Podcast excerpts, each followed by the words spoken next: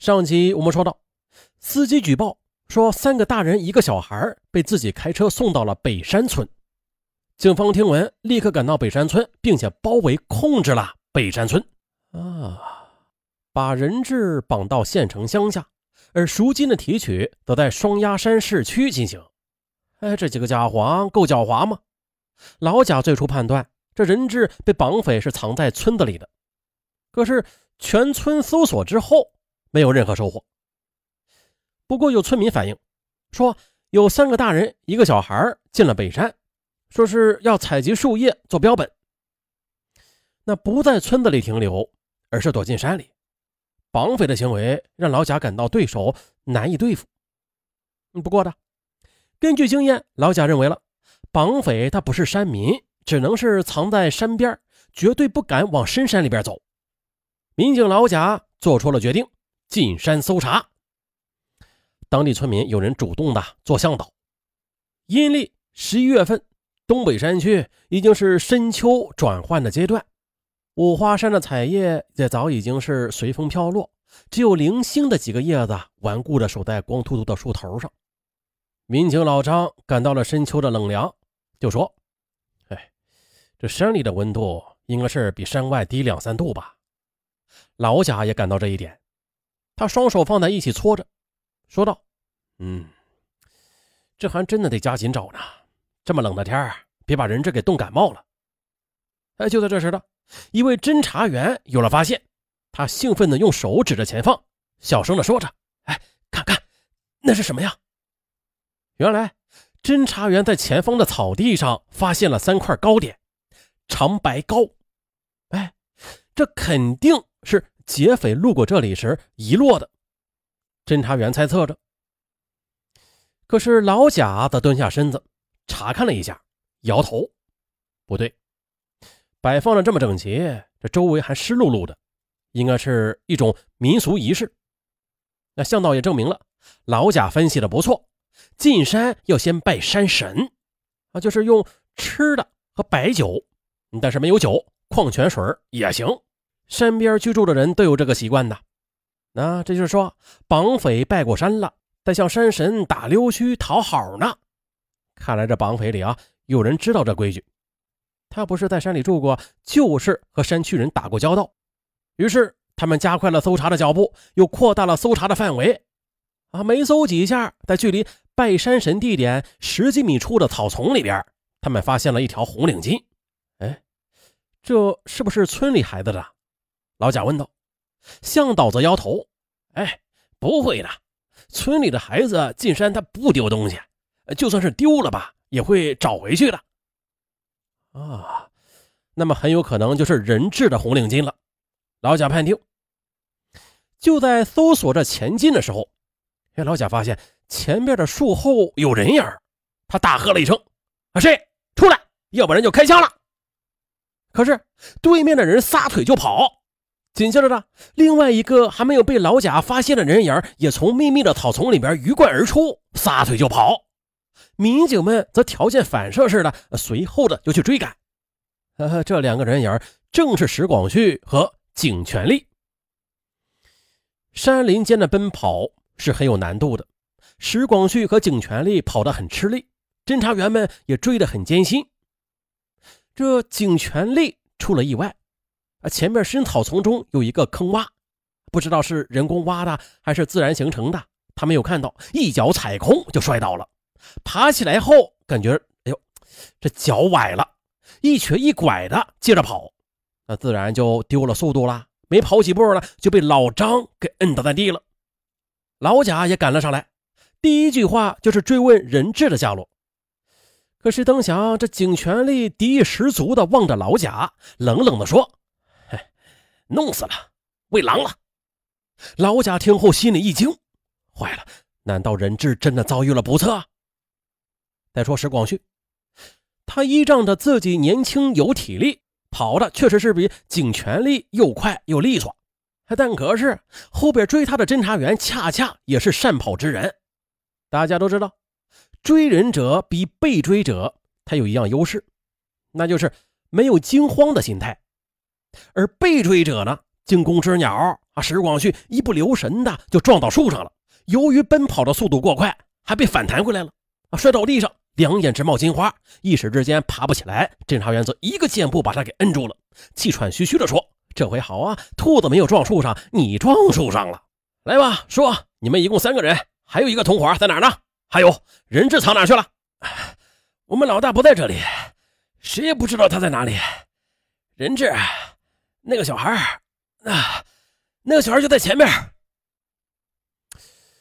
或许是撞树撞的记性不好了，石广旭虽然口口声声说并没有撕票吧，可是他就是找不到藏匿孩子的地点，这就让老贾怀疑他应该是故意迷路的，啊，拖延时间，或者是遮盖他们的撕票罪行。这样猜想着，他捏着石广旭的胳膊的手不觉得用了力，把石广旭捏得直喊疼。随后赶到的老张。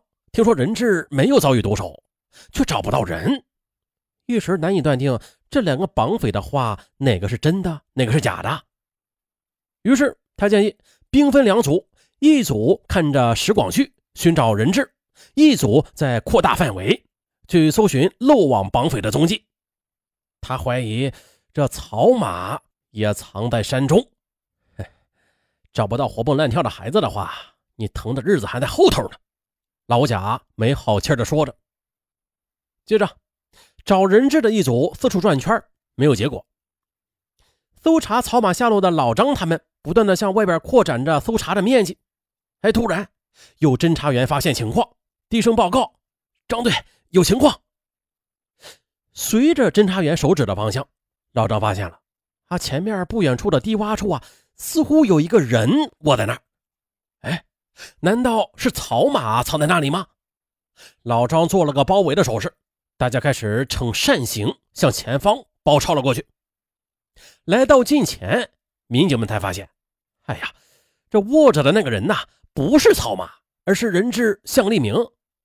这小孩啊，被捆绑了手脚，封住了口，躺卧在这个低洼的地方，而孩子的脚下就是一个水坑。深秋的山里气温很低。水面上已经有了冰碴子了，老贾立刻奔过去把孩子抱起来。王八蛋，成心是想要把孩子给冻坏了。说着，抬腿便朝着胡说人质已经被撕票的景全力的屁股上踢了一脚。老张则连忙脱下自己的外衣包裹在孩子的身上。接着，被揭去嘴上封条的向明丽，孩子气十足地问：“警察叔叔，你们是看到红领巾才找过来的吗？”哎呦！聪明的孩子呀，原来红领巾是向明丽刻意留下来的线索。嗯，还是在路过北山村的时候，这景全力就去了路边的呃村屯的粮杂店。等他回来的时候，手里就多了一包长白膏和几瓶矿泉水。景全力解释啊，这不是自己吃的啊，咱们一会儿啊进山得用它拜山神爷。曹马心说，山神。我看呢，除了凶神恶煞能够保护咱们这样的买卖，其余的神都是咱们的冤家对头。不过，他没有敢说出来。哎，这时候的被绑架的人质向明丽，他听了灵机一动，便有了自己的主意。他清楚，穿过村子，这帮人就不会用刀子威胁控制自己了，但是他们还会这样捆绑着自己的手脚，封住自己的口。自己必须是趁着还能讲话，借着那个人拜山神的机会，想办法给人留点记号。想到这儿，他就小声的提出来：“我我也要拜山神。”不行！景全力凶巴巴的喊道：“你不让我拜的话，那么你一会儿拜山神放多少糕点也不灵，拜拜。”向明丽接着说：“哎呀，这童言无忌啊，而且诅咒大人的童言。”那则让大人忌讳，而景全力他最忌讳的就是这话。哎，于是他说：“啊，哎，你愿意拜你就拜吧啊！不过这个糕点呢，我可一块都不会给你的。你拿什么拜？”嗯，向明丽装出了一副被难住的样子，想了半天，他最后说了：“啊，我身上最值钱的就是红领巾了，那我就把红领巾献给山神爷吧。”随随你的便。不过一会儿拜山神的时候啊，你要请他保佑你妈妈赶快把钱给我们汇过来，否则的话，别说拜山神了，就是拜齐天大圣孙悟空，那也是白搭。啊，就这样的，红领巾留下了。而其实呢，红领巾起到的作用只是证明警方侦查判断的准确性。不过这老贾他知道孩子的心思，就哄他开心说：“，是啊，多亏了你的红领巾，不然的话，我们怎么能这么快抓到这两个坏蛋呢？”向明丽开心的笑了。而其实呢，红领巾是导致这草马警觉起来的重要原因。当着孩子向明丽。完成了拜山神的仪式之后的，他们就把向明丽压到了那个水坑边哎，就在这时了，草马突然就想到了，如果有人进出，那么那条鲜红的红领巾岂不是会引起他人的怀疑，甚至惊动警方吗？哎，不过他没有说出来，而是以解手为借口返回去寻找。啊，这大山它就是有这样的自然神奇，可以捡到意想不到的东西。但是却很难找回自己遗落的东西，这不，草马找了大半天也没有找到红领巾，他觉得很晦气。这三狱友联合绑架案还有两集，明天呢一起更了。嘿嘿，更完之后啊，咱换个短一点的。啊，这案子太长了，怕大家受不了。哎，那好，明天咱再见。拜拜。